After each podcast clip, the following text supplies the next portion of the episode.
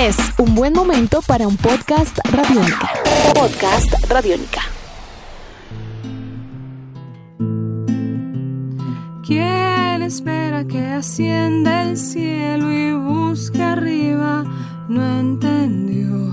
Es más simple, ya está sucediendo. El sol emana su calor. Alabado sea el ritmo que ordena y dirección. Tu camisa se desprende, voy a pleno, áspero sudor. Oh, oh, oh. ¿Quién espera que ascienda el suelo y empuje abajo? No entendió. Es más simple, ya está sucediendo la gravedad, siempre en acción. Alabado sea el ritmo que sostiene y da solución.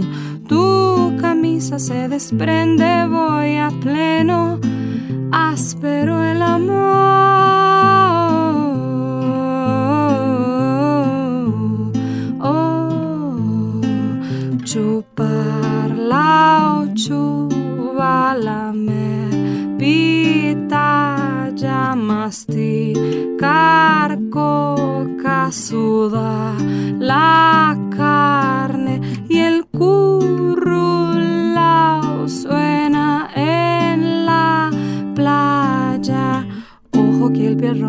se vaya a quemar Ojalá sea cierto que se prenda la pipa de la paz.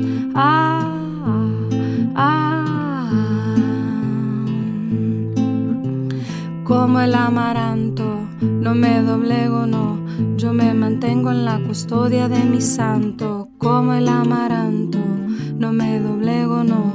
Yo me mantengo en la custodia de mi canto. Como el amaranto,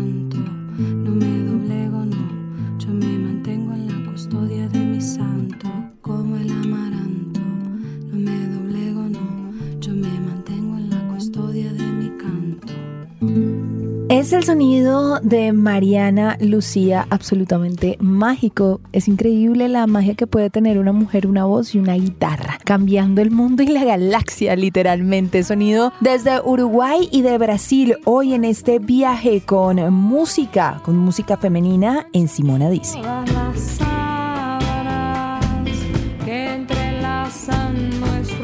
Mariana Lucía. Vamos a empezar de adelante para atrás porque esa canción tiene mucho de este país y Mariana Lucía tiene mucho de Brasil, mucho de Uruguay, pero ahora con esta nueva composición mucho de Colombia. ¿En dónde surgió esta canción, Mariana? Bueno, esta es mi primera canción, Simona, eh, compuesta en tierra colombiana. Hace unos tres meses que estoy viviendo acá. Y, y bueno, hoy fruto de estar compartiendo con músicos, eh, alucinada con la diversidad eh, frutal de este país. Eh, soy fan de la pitaya y de la uchúa, porque claro, en el sur hace tanto frío que no tenemos tanta variedad. Claro, está por momentos. Ni siquiera la pitaya no existe. Ajá. Uchuva, hay algunos lugares con tipo de montañosos que hay, algunas uchuvas, pero yo qué sé, el, el aguacate solo en un momento del año, mango no hay, uno encuentra pero importado, pero no es como acá que está por todos lados, por todas partes Claro. y, y muy accesible además. Este, acá, o sea, ustedes no se morirían de hambre, sí de otras cosas, ¿no? Pero de hambre no, es De claro. hambre creo que no. Sí, ahí, ahí entramos en otro terreno. En otro terreno, bueno. Sí. Pero lo cierto es que nosotros, Uruguay tiene un costo de vida muy alto. O sea, es mucho más caro comer en Uruguay que acá en Colombia. Y hay menos eh, diversidad, digamos. Acá es como toda la, la base étnica, esta afro, indígena, y que además no es solo un- un- una etnia indígena, no. Una cosa son los de allá, otra cosa son los de acá, una cosa es la costa pacífica, otra cosa es la costa caribeña. Claro, son muchos mundos en un mismo Es país. impresionante. En eso me hace acordar mucho a Brasil, que es esa cu- cuestión de que dependiendo del lugar en donde esté hay una variedad tanto dialectal como cultural, musical, la base de las comidas, bueno, en alguna parte es todo base de harina de maíz, después no, no hay toda una culinaria más del trigo. Y eso acá, la verdad que estoy así como muy, muy encantada. Has dado varias referencias geográficas, entonces eso nos hace ir al comienzo de la historia. Naciste en Brasil, años después llegaste a Uruguay. ¿Por qué naciste en Brasil y por qué terminaste en Uruguay? bueno, mucha de, mi generación en, Uruguay em, son extranjeros porque nuestros padres, la generación de mis padres, em, hubo muchos exiliados políticos por la dictadura. Mis padres son, son un caso de eso. Ellos no llegaron a ser exiliados en el sentido estricto de la palabra porque no fue que Brasil en ese momento tuviera una política de, proteger, ¿no? De, llamar al exilio, digamos, como yo que sé, hubo mucho en Suecia, por ejemplo, en esa época. Yo tengo muchos amigos suecos porque nacieron en Suecia, porque justo en ese momento había una política de, recibir a los exiliados. Brasil no fue ese caso, pero bueno, mis padres, eh, por pura casualidad, digamos, consiguieron unos papeles brasileros. La cosa estaba muy mm, como dicen ustedes, eh, muy tensa, no, muy tenaz. tenaz. Me encanta.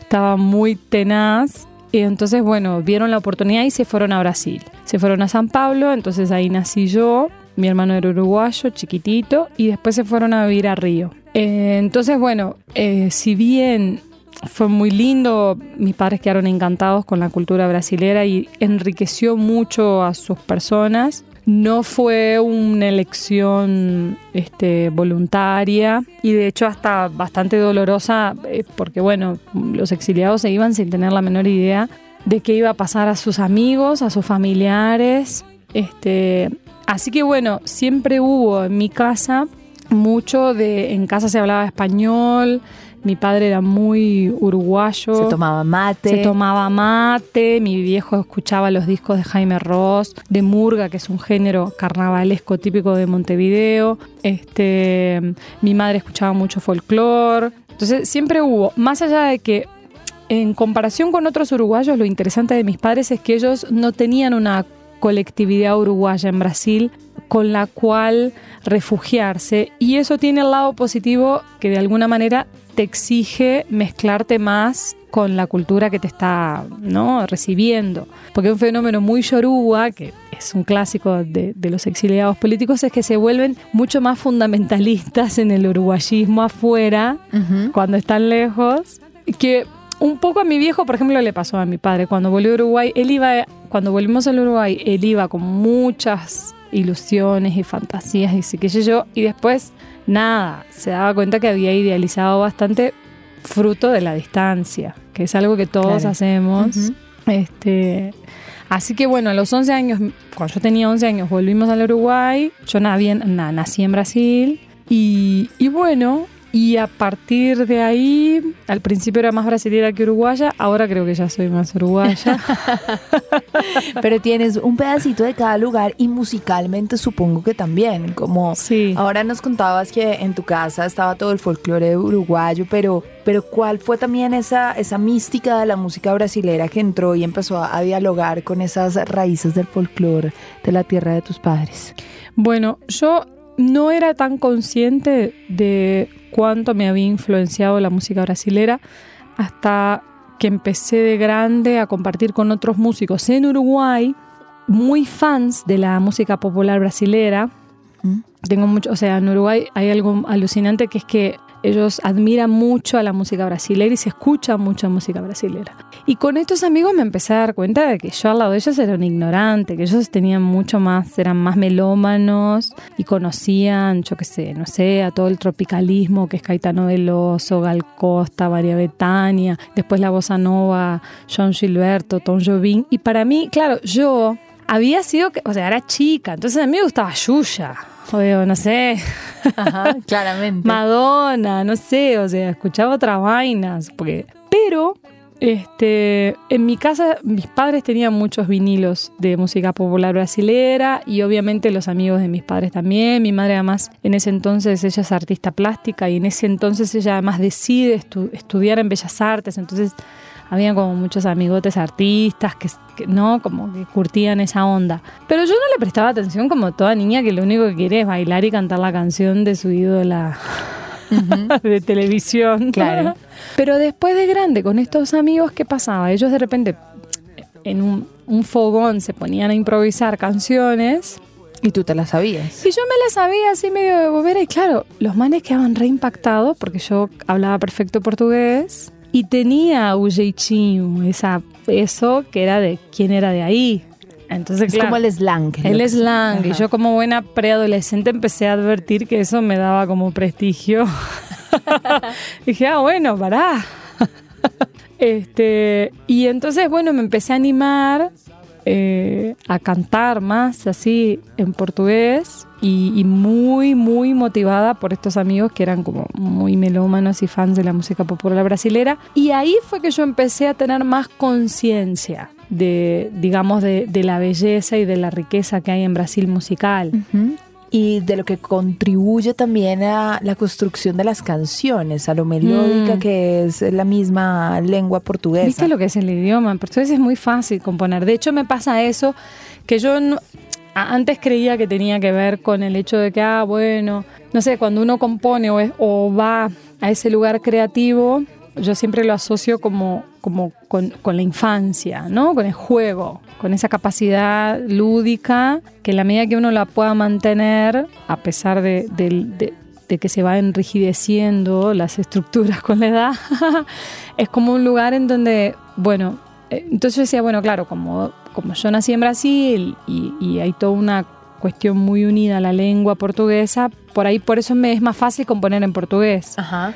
Pero después también me di cuenta que también hay lo que estás diciendo vos, una cuestión de, el portugués es muy melódico. Entonces, este, yo qué sé, yo siempre con un amigo tenemos un, como un stand-up entre los dos, que le empieza a hacer acordes de bossa nova y yo empiezo, ay, mi amor, seu cariño, y ya suena buenísimo. ya es una canción. Y estoy diciendo cualquier cosa, no importa. Increíble. Increíble. Este, entonces, bueno, eh, el, el español, la variedad de español, castellana, rioplatense es mucho más difícil.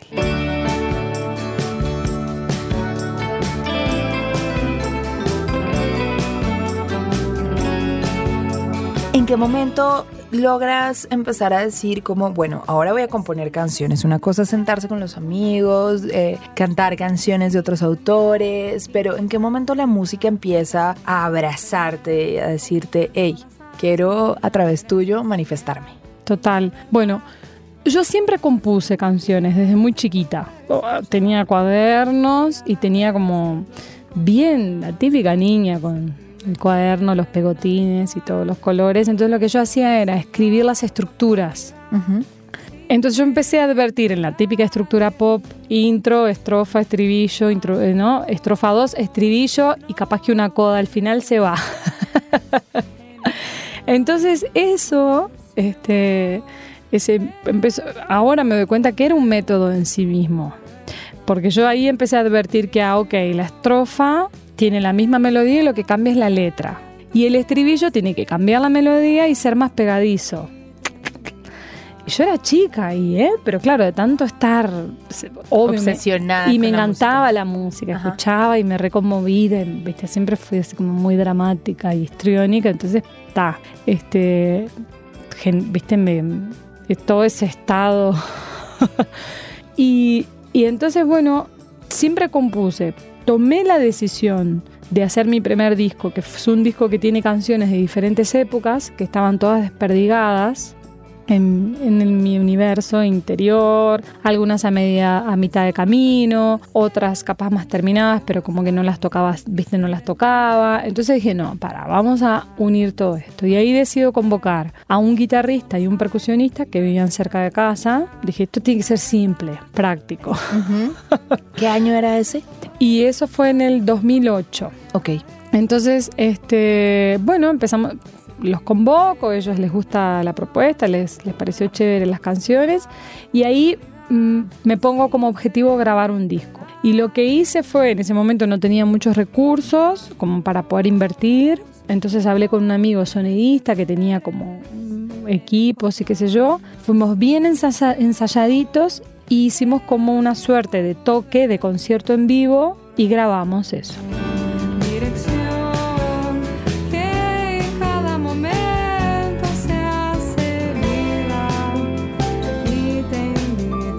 Y después se hicieron posgrabaciones, que es mi primer disco que se llama Proyecto Serafín. Este, y bueno, y de ahí en más después como que el camino fue, me fue llevando. ¿Y estudiaste música, digamos, en la academia como tal o todo fue autodidacta? ¿Tu relación con la guitarra? ¿Qué instrumentos interpretas? ¿De qué te vales para poder empezar a cocinar canciones? Todo fue autodidacta, salvo cuestiones más relacionadas con la técnica vocal, no tanto con teoría musical, pero más técnica vocal, que eso sí, eh, fui mucho, tomé clases y además eh, yo soy profesora de la técnica Alexander, que es una técnica que trabaja mucho todo lo postural y, y, es muy usada tanto para cantantes como también para evitar tendinitis en los instrumentistas o exigencias que pueda tener la ejecución del instrumento.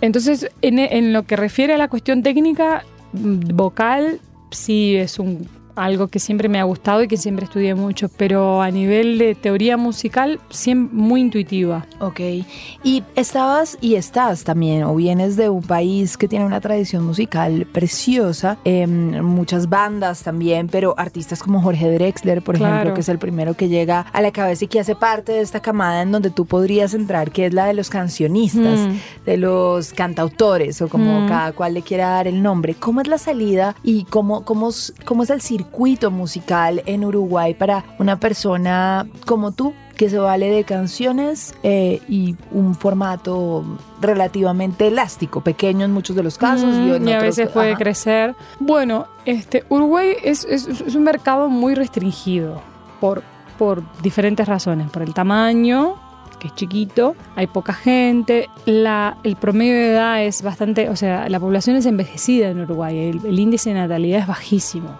este, los jóvenes se van. No quieren tener hijos. no quieren tener y si no se van. Entonces, eh, eso tiene como dos, dos caras.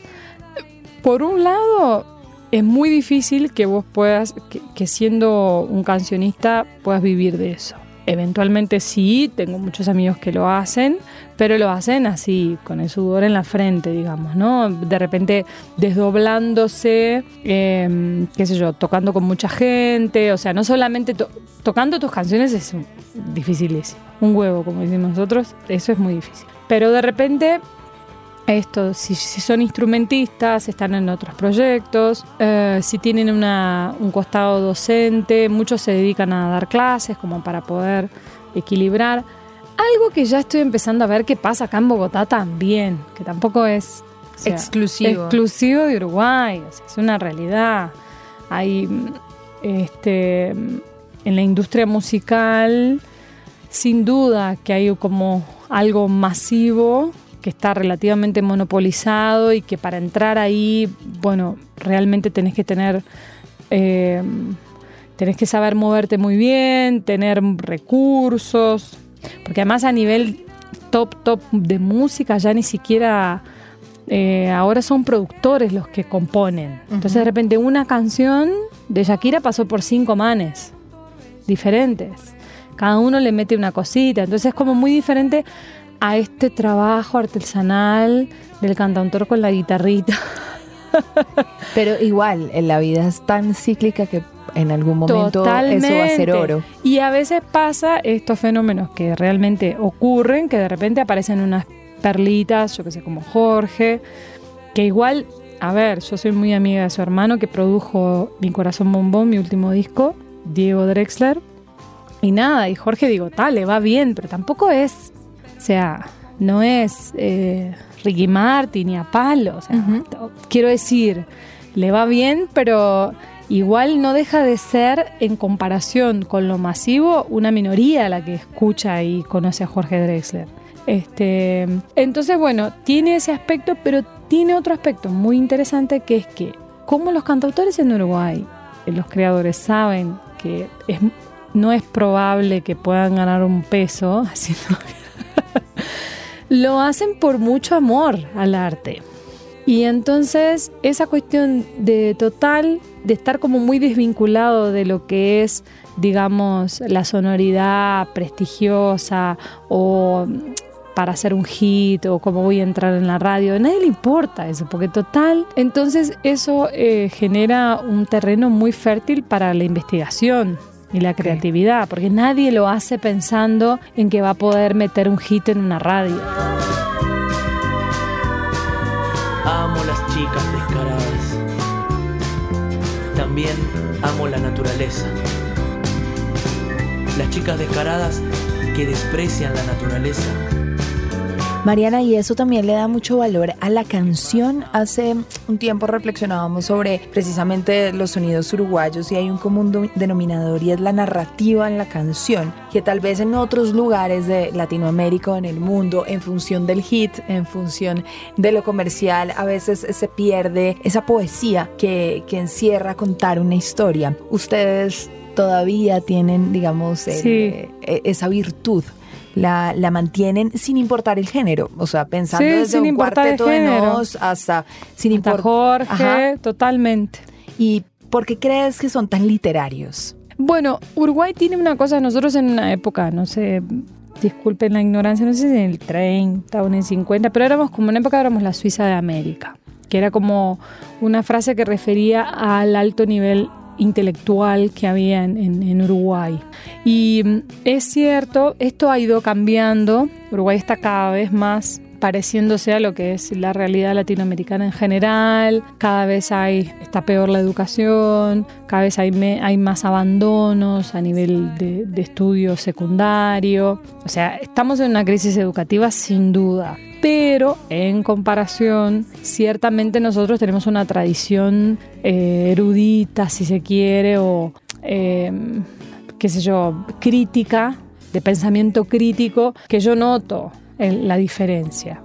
Este, e incluso se ve en todo lo que refiere, por ejemplo, a temáticas, a derechos sociales. Uruguay es un país que, siempre ha puesto las discusiones muy sobre la mesa em, y que y que hay una, en comparación, hago esa salvedad porque está, em, hay un pensamiento crítico que, que, que, digo, que la gente ejercita más. Que por ejemplo veo que acá es como un poco Brasil. Bueno, si no me pagan, no voy a votar. en, en Uruguay hay una responsabilidad todavía ciudadana en el pueblo. Este, y la gente patalea y la gente sabe. En comparación, cada vez está viendo este, más pobreza, o sea, estamos pareciéndonos a lo que es el fenómeno más latinoamericano general. Pero de repente, eh, bueno, todo esto también se refleja ¿no? en, la, en, las canciones o en esta cosa que vos advertís de, la narración y no quedarse tanto en esa en lo más superficial. No sé si iba por ahí tu pregunta, porque de repente no era superficial la palabra y qué sé yo. Yo noto, por ejemplo, acá que son más, hablan más del amor romántico en las canciones. Este, y que nosotros por ahí todo bien con el amor romántico, pero hablamos de otra, no sé, noto que hay como otras temáticas. Sí, son como filtros de la vida igual tienes que saber que acá las novelas y las telenovelas son muy importantes. Claro. Marcaron consciente o inconscientemente a toda una generación. O, por ejemplo, también yo veo que de repente ustedes tienen por ahí la tradición más fuerte es más de rumba, de rumba en el sentido fiestero, salsa, no sé, mm, cumbia, qué sé yo, en donde ahí este por ahí el texto es importante, pero, pero no tanto. El ritmo prima. El ritmo prima. Y de repente, recién hace un tiempo que está empezando a aparecer una corriente más cancionista acá. Cuando allá es una tradición de larga data. Entonces yo también, y por ahí a nosotros nos falta mucho swing rítmico, que yo he charlado con un montón de músicos de acá y digo, che, no entiendo por qué ustedes le tienen tanta admiración a los porteños pasa nada, ustedes tienen mucho más swing, pero, o sea... Claro. que nosotros los uruguayos no tenemos mucho admiración. O sea, todo bien con los argentinos, pero no es algo que digamos, ah, ¿viste? Y acá yo noto que son como dioses y he hablado. Mira que acá pasa de todo y, es mucho, no sé, me parece mucho más variado e interesante. Tal vez porque ya conozco mucho de allá también.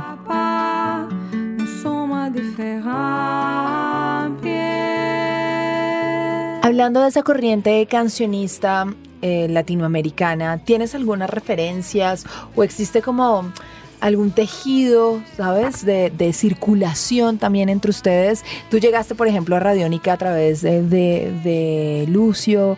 ¿Cómo, ¿Cómo se va configurando y cómo tú también te has ido moviendo por el continente con tu música? Bueno, algo muy lindo que sucede, y yo acá especialmente lo noté, que hay eh, una, generosidad, no sé si pasa en todos los niveles, pero a nivel de, del parche cancionista he notado que hay una cosa muy generosa, horizontal, que nada competitiva, este, que, yo me sentí muy cómoda con eso. Em, y bueno, y mucha conciencia, que eso me parece que es chévere también, de que en realidad si no nos ayudamos entre nosotros en lo que refiere a esto, a la industria musical, eh, es muy difícil, ¿no? Entonces, em, eso yo en minuto dos que llegué acá conocí a Andrés Correa porque Diego Drexler había estado acá y entonces me pasó el contacto. Ahí casualmente Andrés Correa había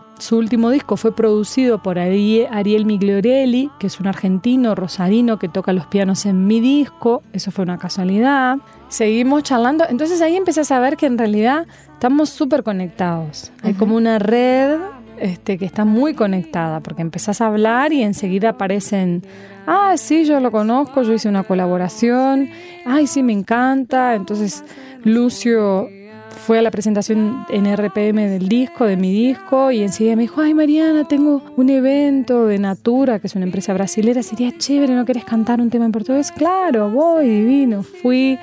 Entonces es como este, muy, eso creo que es de las cosas más enriquecedoras este, para un artista y creo que es lo que termina siendo el alimento para continuar, porque dinero no es. Sépanlo, te la escucha. Desde ya. Desde ya, o sea. Pero felicidad, sí. Pero eso, pero esa cuestión como del alma nutrida y de conocer gente sensible, en la cual uno se pueda sentir identificado, eso es muy lindo. Eso en el arte es alucinante.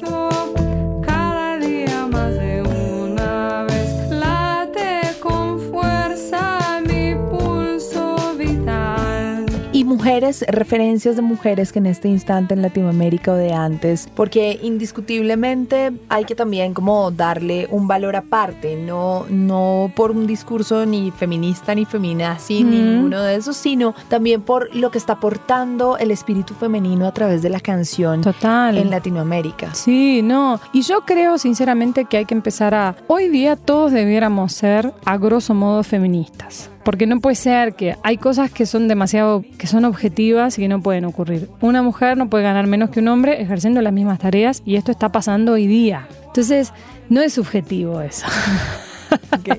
claro, eso es un dato de la realidad. Entonces, todos estamos queriendo, creo, quiero creer yo, este, una sociedad más justa y que toda esta tradición del patriarcado, bueno, se puede empezar a desarticular. Este, y lo mismo en lo que refiere a la violencia, o sea, no puede ser, los femicidios son, es una violencia específica de, de, hacia la mujer, de un marido, de un novio, o sea, no, no estamos hablando, sí, el mundo está violento, hay guerras, todos podemos sufrir violencia, pero hay algo que es muy específico este, y que pasa en, en el seno del hogar. Entonces, todos estamos comprometidos con eso.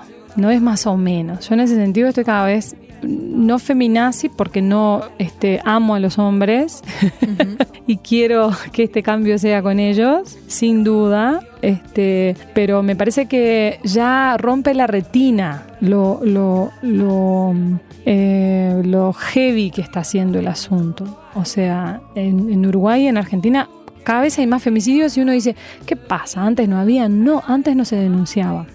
Este, y la verdad, estoy, me ha tocado ahora, hace poco conocí una mujer, y, y es lo más común que, que hayan sido eh, sufrido violencia doméstica, y no estoy hablando de psicológica, que es más subjetivo. Física, los manes la- le pegan. Listo, es así.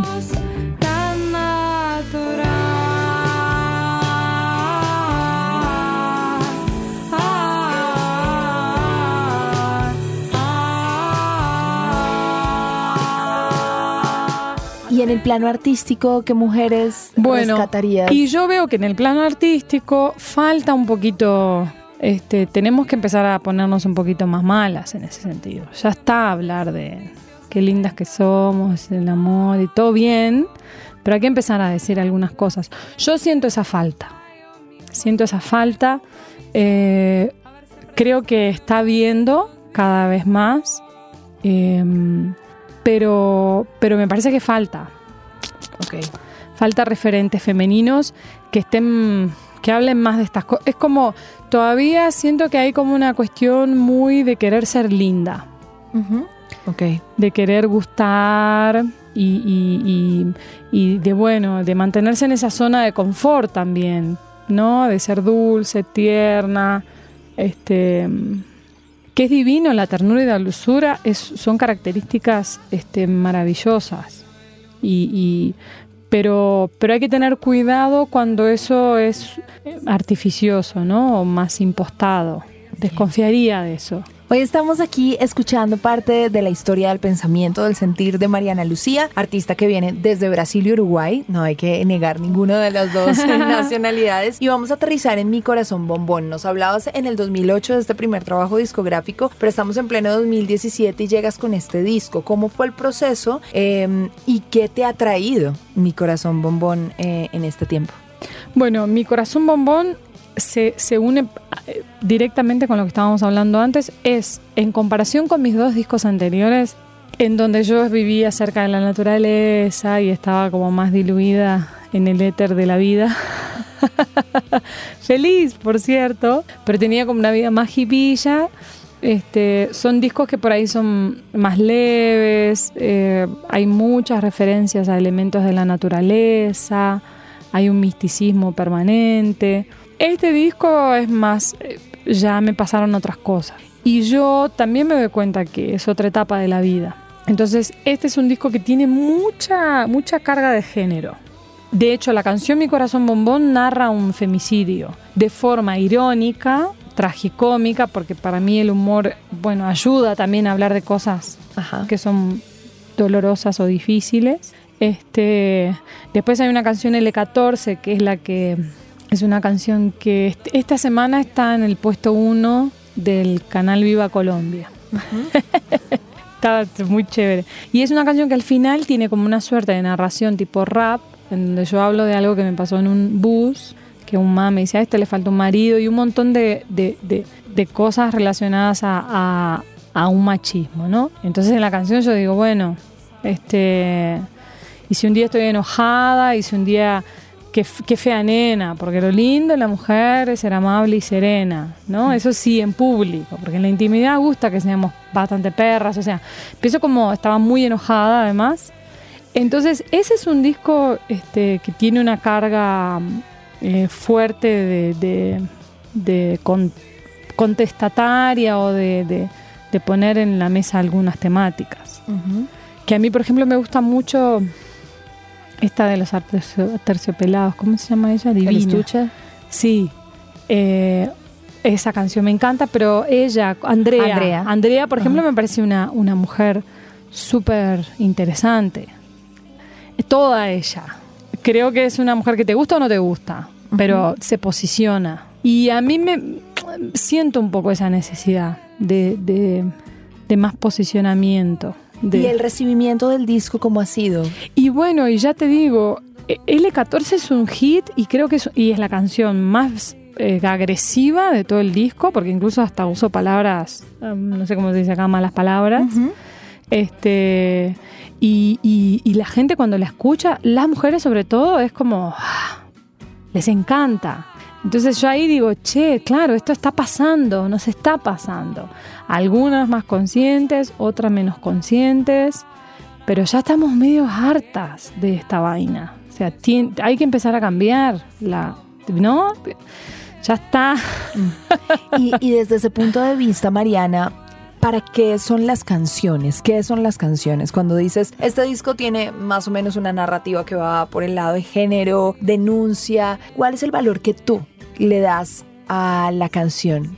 ¿Por qué son importantes las canciones en este instante en el mundo? Y bueno, yo ahí voy directamente a mi experiencia, este, y para mí pienso en los artistas que me gustaban o que me gustan y en las canciones que escuché mientras fui creciendo.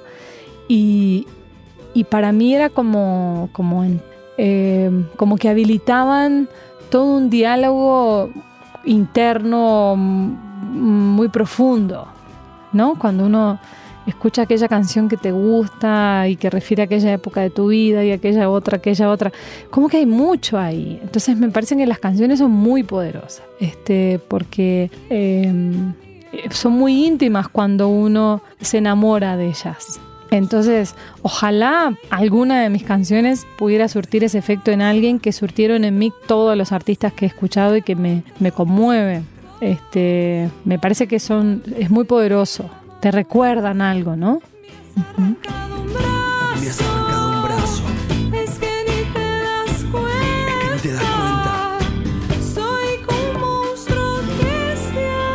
Hola, soy Mariana Lucía. Eh, mando un saludo a todos los escuchas de Radiónica y los invito a escuchar mis músicas en YouTube, Spotify o redes sociales, Mariana Lucía Oficial. Eh, mi último disco se llama Mi Corazón Bombón.